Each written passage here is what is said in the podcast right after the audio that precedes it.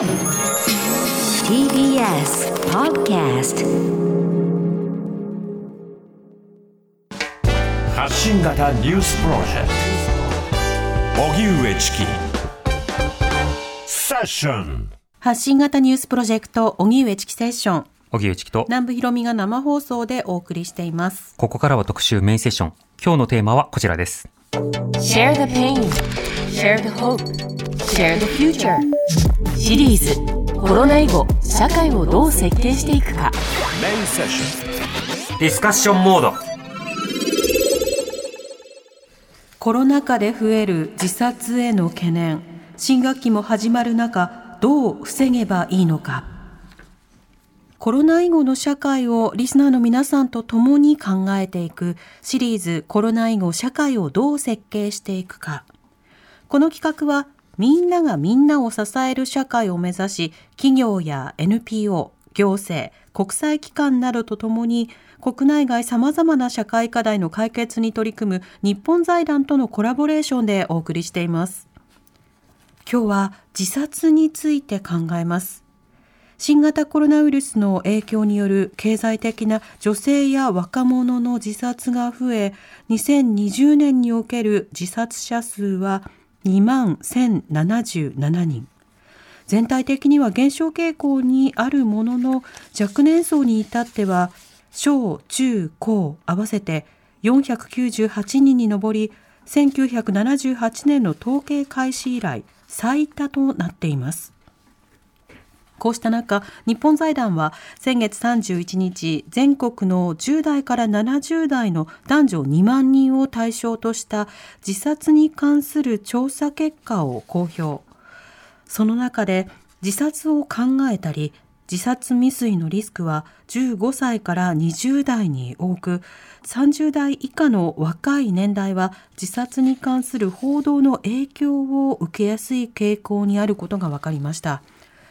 今日は新学期が始まり自殺への懸念が高まる中その現状と課題そして対策を専門家と考えます。では本日のゲストをご紹介してまいります。リモートでご出演いただきます。まず著書に教師にできる自殺予防などがある中央大学人文科学研究所客員研究員の高橋さとみさんです。よろしくお願いいたします。はい、高橋さとみです。よろしくお願いいたします。はいお願いしますそしてもうお一方、リモートでのご出演です。筑波大学医学医療系災害地域精神医学教授の立川博和さんです。よろしくお願いいたします。立川です。よろしくお願いします。お願いしますではお二人が普段どういった研究をしているのかまず伺いたいと思うんですが立川さんは普段どういった研究なさってるんですか？はい。あの、基本的には、あの、もともとは、まあ、自殺予防の研究を専門にしてまして、それで東日本以降は、まあ、災害、えー精神医療というのをやってます。うんあの、まあ、主に被災地の、まあ、活動で何か、メンタルヘルスの問題は何かというのを研究してるって感じですね。はい高橋さんは普段はどういった研究なさってるんでしょうか？はい、私はもともと自殺自殺で大切な人を亡くされた方や、そういう自殺で親を亡くした子どもたちのケアをしていたんですけれども、はい。ここ数年は、えー自殺予防教育ということで、小中高で授業をしてもらってます。うんなるほど。どちらも今起きている問題に非常にこう密接に関わるテーマ、研究なさっているわけですけれども、立川さんあの災害時の精神医療などについて研究なさっているということですがこのはい。災害時というのは、コロナのようなその感染症災害にも当てはまるんでしょうか？おっしゃる通りで、えっ、と、まあ、あの、感染症も、あの、欧米ではですね、あの、災害だと言われてまして、うん特にあの、まあ、人々のメンタルヘルスに与える甚大な影響がですね、えー災害の一つであると。で、日本だと自然災害のことを災害というんですけれども、欧米ではやってるということですね。特にあの感染症があ与えるその、まあ、差別だとか社会問題も含めて、そしてあの心理的にですね、メンタルヘルスに与える中長期的な影響も含めて災害であろうとされてます。うん。ではそういった災害時自殺などに対してメンタルヘルスにどう影響を与えているのかこれから伺っていきたいと思うんですが、まずあの現在のこの自殺者数の推移というのは立川さんどうなっているんでしょうか？えーとですねまあ、先ほどもありましたけど、あのずっとあの自殺に関しては、まあ、あの3万人の時代が続いて、あの毎年ですね、でところがあの自殺対策、いろいろみんなでやってきて、えー、とここ10年、減少傾向にあったわけですね。はいしかしながら、そのまあ、2020年、まあ、コロナ禍において、えー10年ぶりにあの上昇に転じたということであります。うんで、まあ、月の感じで見て、月月別の自殺者数で見ますと、あの緊急事態宣言第1回目のですねがあるところまでのえー4月、6月ぐらいまでむしろ自殺者数減ってたんですけれども、はい7月からどんどん上がって、で10月にはかなり最大というふうな形に、えーなって、で結果的に自殺者はえー年間通じて増えたということになります。うんこれ、どうしてこういったタイミングでの、まあ、抑えられたタイミング、増えたタイミングということが考えられるんでしょうか？まあ、あの一つはその自殺するにはですね自分を、まあ、自殺行動を起こすような時っていうのはやっぱりあの人目がつかないようにしてそれでかなりこう制限されてるわけですけどでそれが今回あの行動も制限されてるから自粛期間中は大あのできなかったということもありますし、はい。あのその間はみんな頑張ろうということで災害直後はですねハネムーン期と言いまして、うんみんなで頑張る気持ちになって、むしろあの、いきょまあ、みんな一致して頑張ろうってことの気持ちになるんですけど、その疲れがですね、あの中期になると出てくるということで、うんそういったことで最初は低かったんだと思います。うん、なるほど。また、あの、今回のように、あの、まあ、緊急事態宣言であるとか自粛というのは続くと、経済的な打撃が出てくるのにも時間がかかりそうですけど、その影響というのはいかがでしょうか？そうですね、おっしゃる通りで、まああの特に女性、あのまあ、非非非えー非非常勤まあ雇用のですね、あの非こ非正規の雇用の皆さんがかなり飲食店等の関係で、えーこの非常事態宣言下にあの職を失っておりまして、うんそうしたことの経済的影響も大きかったし、また自粛によって、そのお家にいなきゃいけないという状況の中で、特に女性に、まあ、DV の問題だとか、はいお家での女性の負担が増えたということが挙げられています。うん、なるほど。高橋さんはこの間のその自殺者数の増加や動きについてどういった特徴を見出しますか？はい、えーまず私自身も意外だったのが、コロナ禍で増えたのが、えー女性とあの子どもたちの自殺が増えてるんですよね。うんで成人男性の自殺っていうのは、実はあのそれほどあへあのふ増えてはいなくて、むしろ若干減っているんですね。はい。うんなので、これはものすごく意外で、経済的なダメージで成人男性が自殺をするのかと思っていたら、まあ、女性と子どもたちが増えたというところがコロナ禍の自殺の特徴かなというふうに考えています。うん。あの、まず女性が増えたことについてはどういったお考えですか？これはまあいろんなことが考えられると思うんですけれども、あの先ほど立川先生の方からもありましたけれども、そのえー経済的なダメージっていうのが、女性の方がまあパートとかそういうようなあの形の方たちが仕事を失ったりということもあっただろうということも考えられますし、はい。あと、そのコロナに対する不安ですよね。うん。でもあの女性の方が男性よりも強くやっぱり感じる傾向があって、はい。例えばその子供に学校に行あの行くとコロナがうつるから行かないでっていうふうにあの不安を訴えるのは父親より早母親の方が多かったりするんですね。はい。だからそのストレスに対する不安がまあ強いのであろうということが予測されるのと、あと、そうですね、あの普段女性っていうのは人と会ったり、ご飯を食べたりしながらストレス解消してますけれども、うんそういうことができないということと、あと男性は家庭のなあ家庭の外にストレスを抱えるんですね、仕事とか。はい。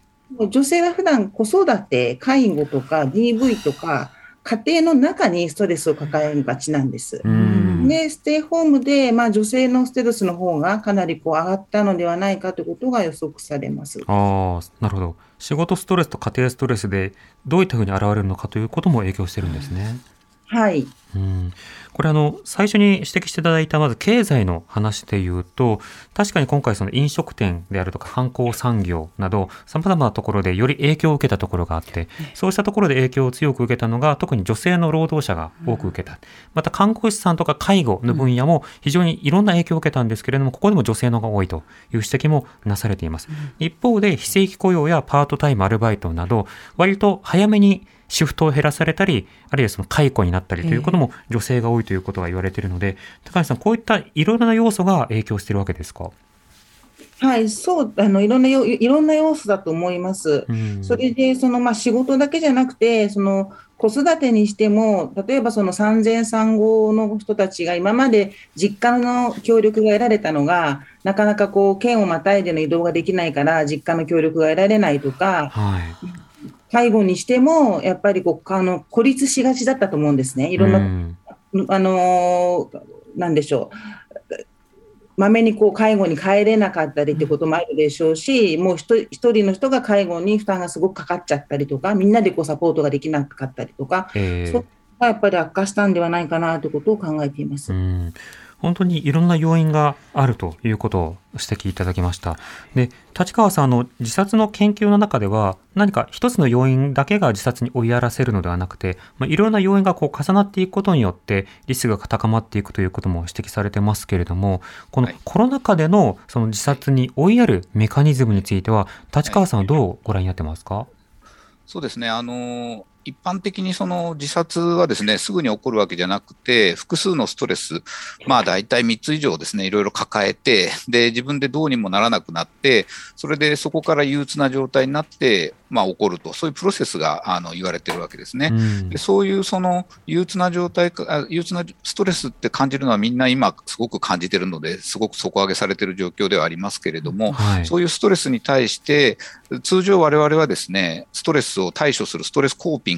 といって、うんまあ、あの、自分体を動かしてみたり、いろいろ趣味の活動してみたり、あの、っていうことで対処しますし、はい。それが、それができない場合は、あそれ、それと同時にですね、ソーシャルサポートといって、周りの人とコミュニケーションを取ったり、周りの人のサポートを得るということによって、あの、つまりコーピングとサポートの両方で、そのストレスに対処してるんですね。はい。でそれはみんな、みんなそうやって生きているわけですけれども、今回のコロナでは恐ろしいのは、あの、もちろんその全般的にスストレスが高まっているということもありますが、あの、感染対策でストレスコーピングができない。まず外出ができない。うんえーいろんな処理対処しようと思っても、すで常に制限がかかるということですね。うんうん加えまして、えーソーシャルサポートも人とコミュニケーション取っちゃいけない。むしろソーシャルディスタンスで、はあの、距離を取れとか、えーいうことになりますと、本来、えー特に女性なんかが、あの、コミュニケーションでかなりストレスを、あの、調整しているのが、その、得られない、助言も得られない、サポートができない、と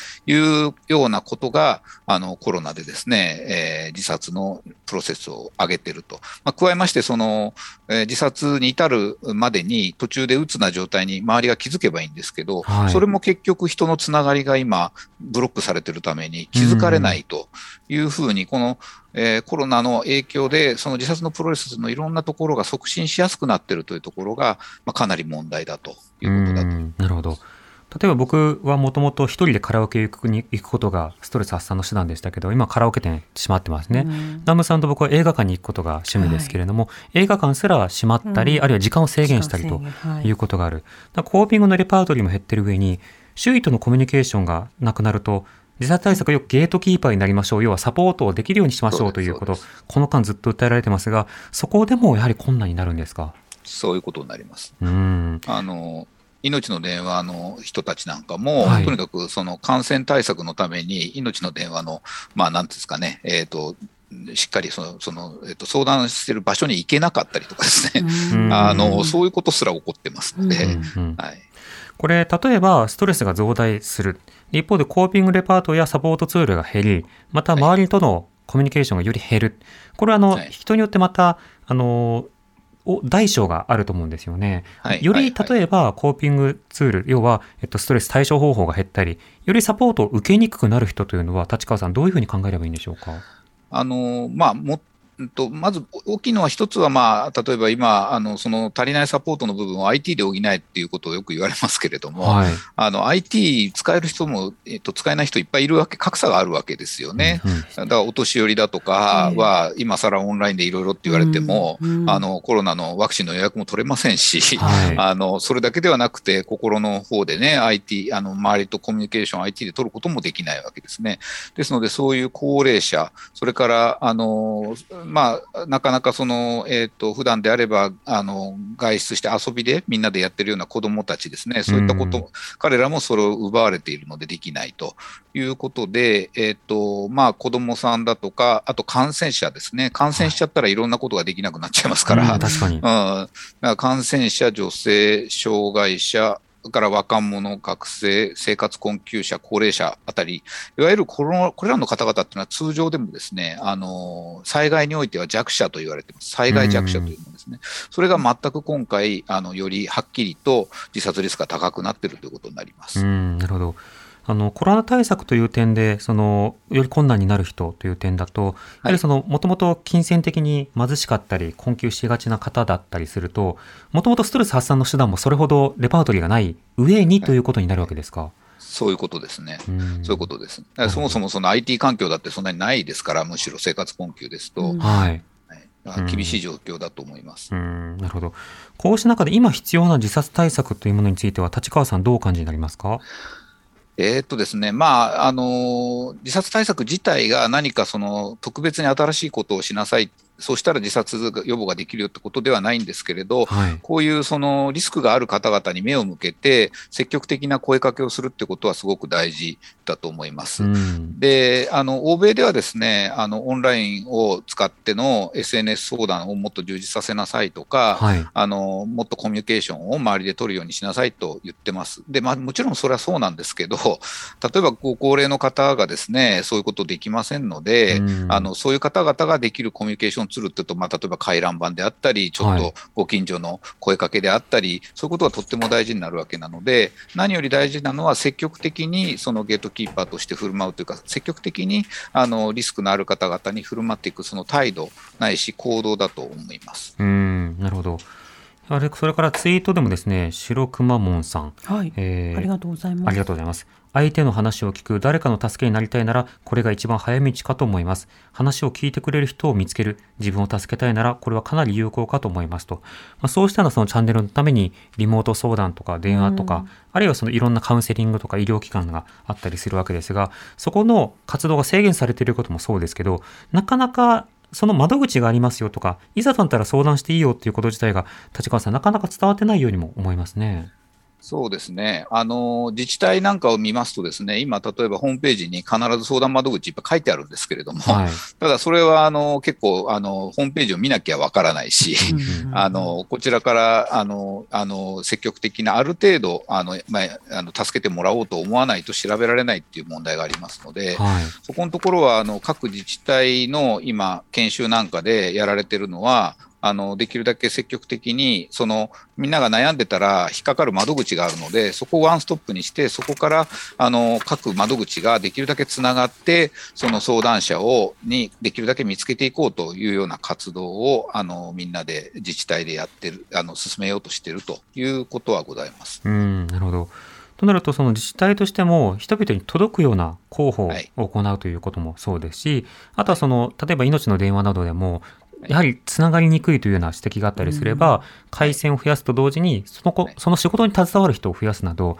あの普段からの課題というものが、こういった時期により濃厚にこう出てきますね。全くその通りで、でその部分のまあ課題も、まあ、あの申し上げると、まあ、今、命の電話関わってらっしゃるはいボランティアさんはも、まあ、ボランティアさん、そそなさんの方はかなりご高齢になっていて、うん若い若い方はあまり少ないんですよね。で、それはやっぱり、あの、なんていうんですかね、えーその関わるエネルギーと、それに見合った、まあ、なんとか活動の、あの、えまあ、あの、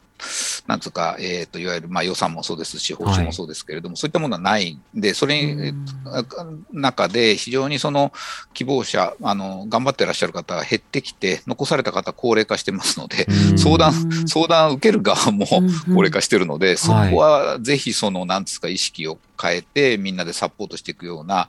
あの、経済的なことも含めまして、措置がいただける必要があるんじゃないかなと思っています。となると、リモート診察をこう増やしましょうとか、リモート相談体制を作りますというふうに言うのであれば、その大きな枠組みに対するまあ予算措置と、まあ、バックアップ支援策と広報、どれも必要になってくるんですね。そうです。あの WHO ではですね、とか国連では、今、今回のコロナ禍で一番問題になっているのは、メンタルヘルスに対する資源が脆弱だっていうことなんですよ、それ、世界中で言われていて、はい。でで今まであんまり気づかれてないと、医療資源、純粋な体の医療については言われてるのに、心の問題について、われわれはあまりにも資源を投じていないと。うん。ですので、第一に大事なのは、そのこ個別の対策というよりも、全体的に資源の底上げをするべきだということを呼びかけてますので、うんそういったこと、すごく大事なんじゃないかなと。そうですね。はい。社会的にも対策の現在をこそメンタルヘルスサポート元年に位置づけるんだぐらいのそうです気概が今政府社会に必要だということですね。そうです、そうです。んわかりました。今日は立川さんとはこの5時台まででねあのお別れということになります。はい立川さんありがとうございました。どうもありがとうございました。TBS 荻上チキ荻上チキセッション。今日のメインセッションはシリーズコロナ以後社会をどう設計していくか、コロナ禍で増える自殺の懸念、新学期も始まる中、現状と課題、今後の対策を考えるというテーマでお送りしています。はい。まずここで案内を。そうですね先ほど立川さんからもお話ありましたけれども一人で抱えずに外に出すことで糸口が見えてくる可能性もありますので相談窓口いくつかご紹介しておきますまず心の健康相談統一ダイヤルです電話をかけたえー所在地の都道府県政令指定都市が実施している心の健康電話相談などの公的な相談機関に接続する番号です。電話番号を申し上げます。0570-064 556番。もう一度。0570-064-556番です。続いて、社会包括サポートセンター、寄り添いホットラインです。こちら24時間の受付で、番号は0120-279-338。0120-279-338番です。そして、チャイルドラインです。基本的には18歳までの方です。通話料のかからないフリーダイヤルで電話受け付けています。番号は0120-99-7777。0120-99-7777番です。毎日午後4時から午後9時までの受付となっています。はい。えー今日は中央大学人文科学研究所客員研究員の高橋さ美さんゲストにお迎えしてリモートでご出演いただいています。高橋さん引き続きよろしくお願いいたします。よろしくお願いします。お願いします。さて先ほど前半でですね、はい。まあ様々あの立川さんの方から、まあ自殺予防のためのそもそも社会的リソースが不,、はいあの不足しているよと、はい。それが今回のコロナ禍でもよりまあ脆弱さをうん。明らかにしてしまっているよという指摘がありました。この指摘については高橋さんいかがですか？あのーまあ、あの、立川先生おっしゃる通りで、そもそもコロナ以前から、その相談を担う人たちの人数が減ってきていたんですね。はい。だからまあ、普段から足り足りないところに、このコロナ禍っていう心理社会的な、こう、危機が襲ってきて、もっと足りなくなったという点が1点と、うん。あともう一点は、その命の電話とか、その電話を中心としたツールっていうのは、もう昭和からずっと変わってきてない相談ツールなんですよね。はい。今今の若者がどれぐらい電話を使っているかっていうと、ほとんど使ってないじゃないですか。うん。LINE で、LINE 通話だったりとか、はいそういうものを使ってますよね。電話かけたこと最近ないです僕。そうですよね、きっともそうなんですけれども、めめったにこう電話ってやっぱ使わなくって、おそらく昭和のツールだろうと思うんです。私、うんあの多分平成、令和の子たちからしてみたら。うんうんなので、その相談窓口自体が今まで電話に依存してきていた、それをずっと変えてこなかったっていう大きな課題があって、でそういう相談ツールをやっぱり今の子たちに変えていけるように、LINE みたいな相談窓口がまあ徐々に今あの、拡大しつつはありますけれども、まあでも今まだそれはなんか、にわかにできた相談窓口で、あの私が相談を受けた子なんかは、LINE 相談かあの送ったら、4回に1回しか返事来なかったなんていうのもまだあるんですうね。ん。これね、相談送って返事が返が返ってこなかったらが、ものすごくはい。逆に勇気を出して送ったのにって。見捨てられ感がありますよね。そう思います。うん、だからそこは本当にと、なんだろうな、あの、突発的に作っちゃうんじゃなくて、きちんと整備をして、それで顔が見えないし、声も聞こえないような相談ツールだから、きちんとこうマニュアルをね、作るなりしてやらなきゃいけないところなんだけれども、まだまだついていってないということがあるかなと思います。うんあと、先ほど、その行政の方のお知らせなんかも、あホームページじゃない、なだから、高齢者がつながりにくいって話もありましたけれども、はい。例えばその、あの、高齢者の方たちにはテレビとか新聞は有効な、あの、そういう広報ツールになるだろうけれども、うん逆に子供たちはテレビ、新聞見ないですよね。はい。そうすると、うん、もっとあの YouTube だったり、TikTok だったり、そういう子どもたちが使うようなツールできあの広報をしていかなきゃならないので、この世代に合わせたツールっていうのが今すごくあの考えなきゃならない。で、コロナ禍で何でしょう、ピンチはチャンスっていうか、あの今こう IT 化がいろいろオンライン化が進んでいるので、こええこでこう進むといいなと思ってます。うん。また、あの、その子供たちという話ありまして、先ほどその女性と子供が今回コロナ禍での自殺者増の対象になってしまっているという話ありました。では、その子供たちの自殺者数の推移とその背景というのは、この間どういうふうに見ればいいんでしょうか？はい、えーっと、ああたかもですね、コロナで自殺の数が増えたかのように、子どもたちの自殺の増加をあの報じられることが多いんですけれども、はい。えっと、大人たちの自殺が減っている中、子どもの自殺は2016年から確実に増えてました、実は。うんうんはい。2、30人ずつ毎年増えてたんですね、2017年、18年、19年まで。はい。で、そこを対策をしてこなかった。で、そこでコロナ禍がやってきて、2020年は100人増えちゃって、うんまあ、399人が499人っていうふうな100人後、100人超えてしまったんですけれど、増えてしまったんですけれども、まあ、そういうふうにコロナ以前からあったあの増加の傾向がコロナであの如実になったと。で、とりわけ増えているのが女子中学生と女子高校生が増えていて、はい女子高校生に至っては、えーっと、コロナ前とコロナ後では1.7倍っていうようなあの数になっていて増えています。うんで、この傾向は2021年、今年になってもずっと高い傾向にあって、去年はあの過去最悪の児童生徒の自殺の数になりましたけれども、今年はそれよりも悪いペースであの増えていますうね。ん、なるほど。これ、とりわけこうした若年層、その中でもその女子生徒、まあ、あの女性が、あの、様々な自殺に追いやられる背景というのはいかがですか？まあ、あのーコロナ禍での、えーっと自殺の原因としてはあの、児童・生徒全部合わせると、1位がが進路問題で、2位が学業問題で、3位がまあ親子関係の不和というふうになってはいるんですけれども、はい。この原因だけ見ると、ちょっと女の子になんで増えたのかっていうのが見えにくいですよね。んあの男の子にも学業問題は生じるし、はい。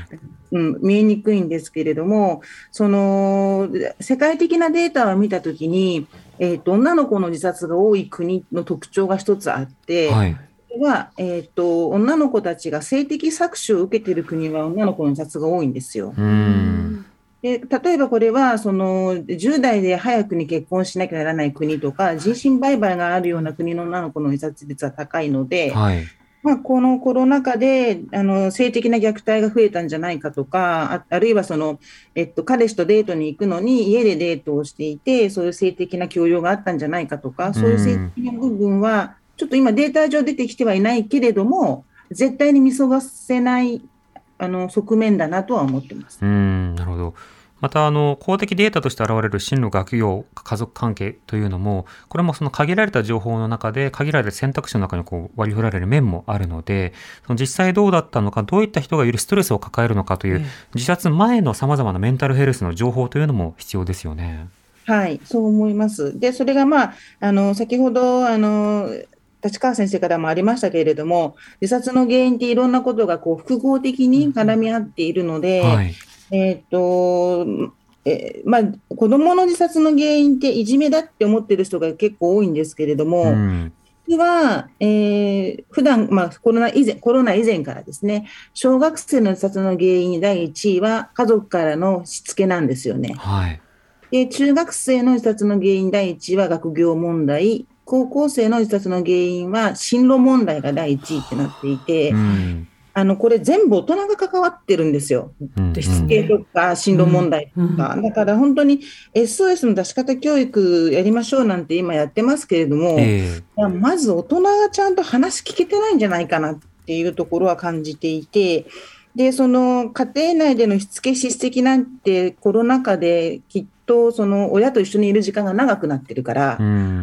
化しますよね。うんでうん家庭内の不和が悪化する。でそれが今度は、えー、とそういう環境の中でお家でお勉強ができないとかね、はい。そういうことが生じてきて、その表上は学業問題なんだけれども、そのベースにあるのは、お家で夫婦喧嘩が絶えないとか、があの帰ったらちっちゃい子供の面倒を見なきゃいけなかったり、お母さんがうつ病で自分がご飯作んなきゃいけなかったりして、勉強してる暇があったらうちのことしなさいみたいなヤングケアラーの問題もあります。うんだからすごくいろんなことが絡まってるんだとは思います。うんうん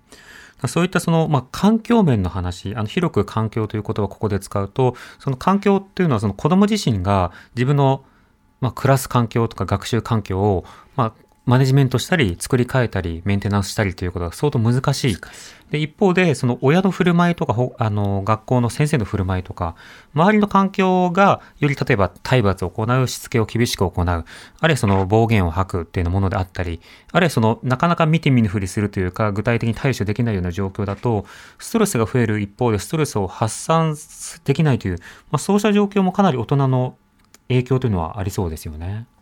そうですね。大人の影響はすごく多いし、えっ、と、もうお家が居づらいんだけれども、あの、ステイホームだから外に出れないから、そうすると SNS で、相談窓口につながればまだいいんだけれども、出会い系の SNS につながっちゃう子が多くて、それで、まあ、最近もね、SNS で知り合った人に殺されちゃった事件がありましたけれども、はい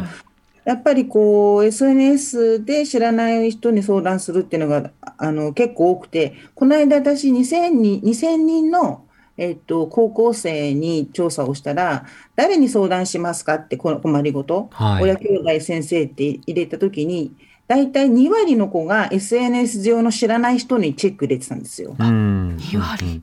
2割。うん、だから周りにいないんだなと思って相談できる。そうですよね。ええうんもちろんそのネットで相談できるというのは、もちろんその自分を匿名化して、うんうん。だからこそ発信できるようなものという相談もある一方で、話しやすいその人たちとつながったことが、ある種のその賭けになってしまうわけですよね。うんうん実際にじゃあ会いましょうってなったりとか、こうすればいいよっていうふうに言われた、提示された手段が根拠ある安全で親切なものなのかというと、そうではないものにつながってしまうような悪い賭けになることもありますよね。そうですね。だから明確にその相談窓口っていうところの SNS, SNS につながるのはいいんだけれども、出会い系につながっちゃうと、これはもうやっぱり相手はもう会いたくってこうつながるわけだから、うんそこは目的がやっぱ違うので、あのそこの SNS の使い方もね、あのそういう技技術だけじゃなくて、その危険性とか、そういうことも学んでいかなければならないと思います、子どもたちは。うんそうですね。特に性暴力についての、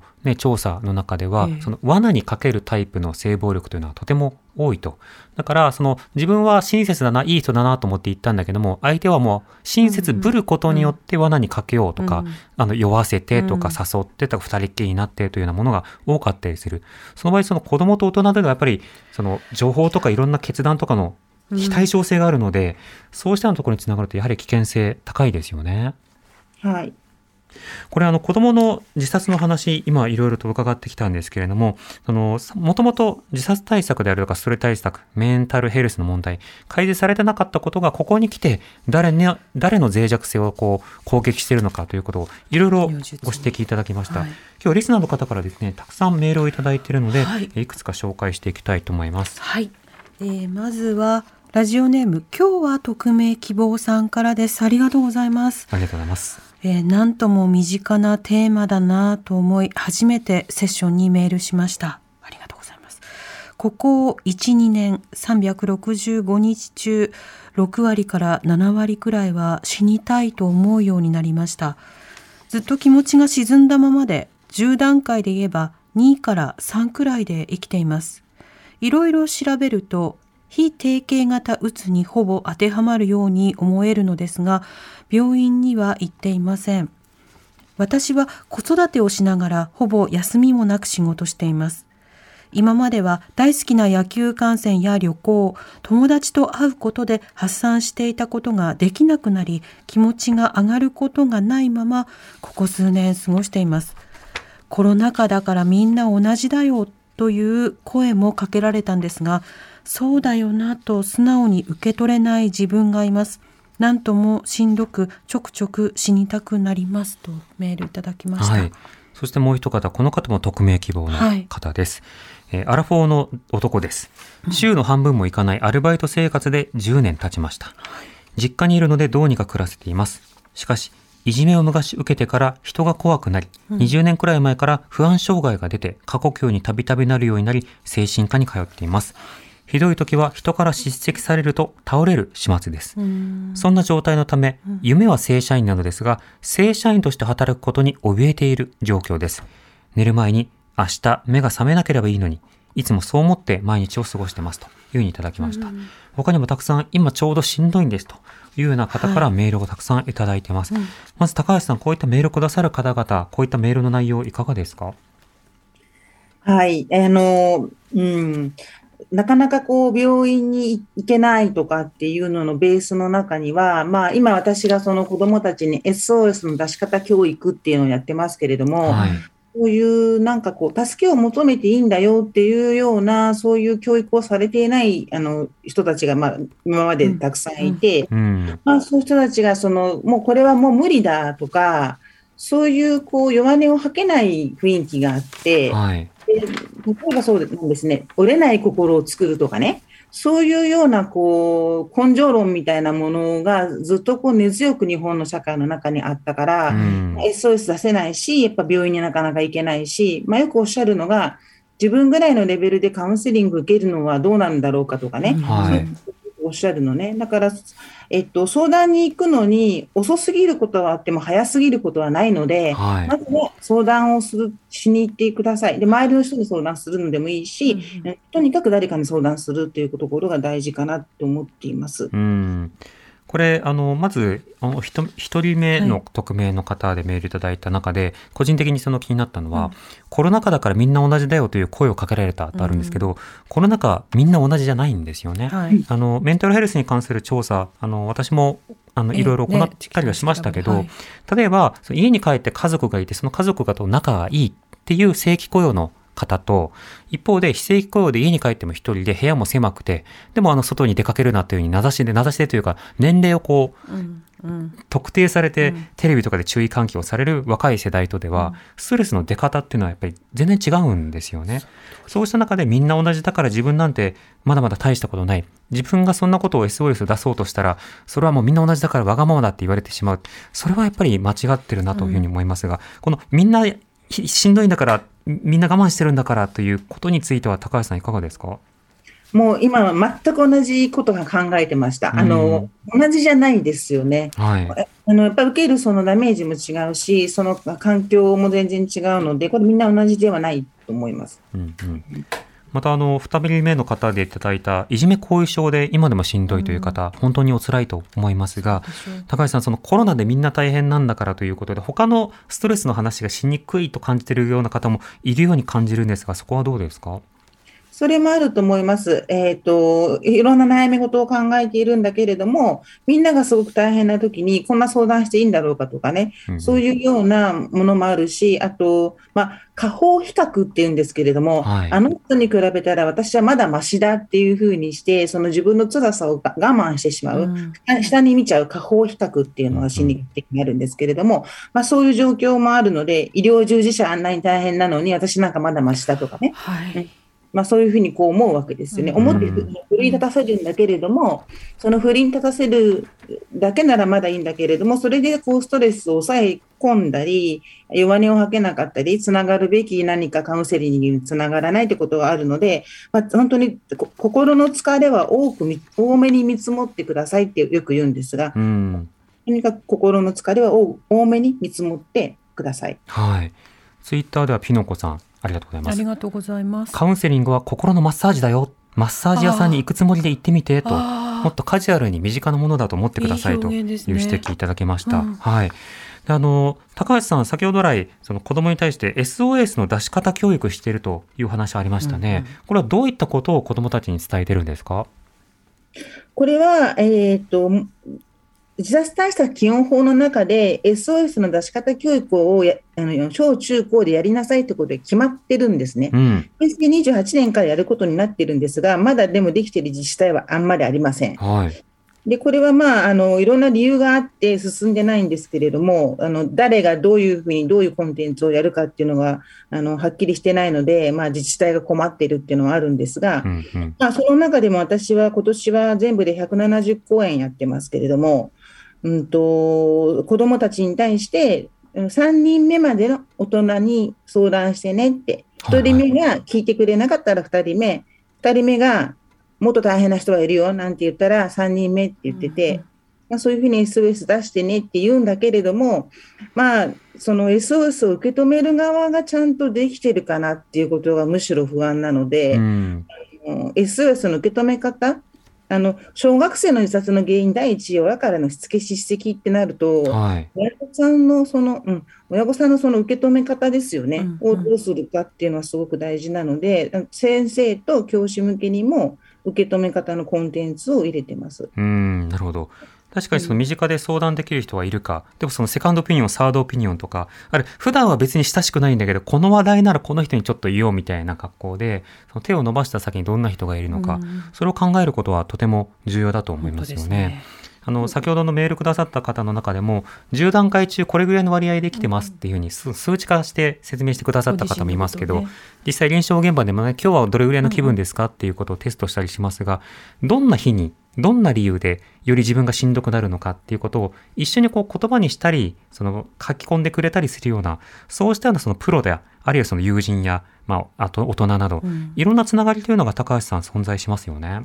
はい、いろんな人が存在するので、まあ、あのいいろんな人に相談するといいなと思うんですけれども、うんまあ、どうしてもね、その、なんでしょう、あの、命は大切だよとか、自殺はダメだよっていうふうに、はい上からこうダメだよっていう言いがちなんだけれども、まあ、なんでそういうふうに思うのかっていうことを丁寧に聞ける、説教する大人じゃなくて、うんうんと、聞いてくれる大人っていうのがやっぱ必要なんだと思うんですよね。はい。で、自殺はダメだよって言われたらもえーもうえー死にたいと思っているのに頭からダメだよって言われちゃうと、もういいやってなっちゃうからう、ん。だからもう、ダメっていうのはダメですね、やっぱり。ね。うんうん。うん。死にたいぐらいの気持ちになってるんだねそとうですよ。じゃあそれはどうしてそうなったのとか、うん。今どうしたいとかっていうことをじっくり傾けてほしいですよね、こういったメールもいただきました、はい。ラジオネームナップさんからありがとうございます。コロナ禍のメンタルヘルス、本当に難しく感じています。私はいつも話を聞く側になることが多いんですが、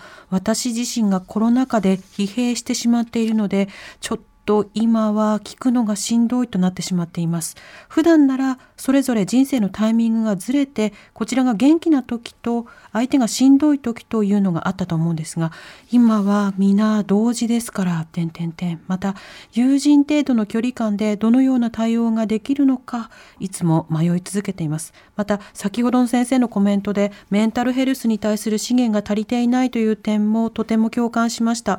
コロナ禍で自身が初めてメンタルヘルスについて病院を受診しようと思ったのですが、病院の選び方がわからない。また、受診してもなんとなくしっくりこない。そういうことがあって、心療内科と精神科、カウンセリングについて調べていくうちに、全体的な整備が必要なのではと強く感じました。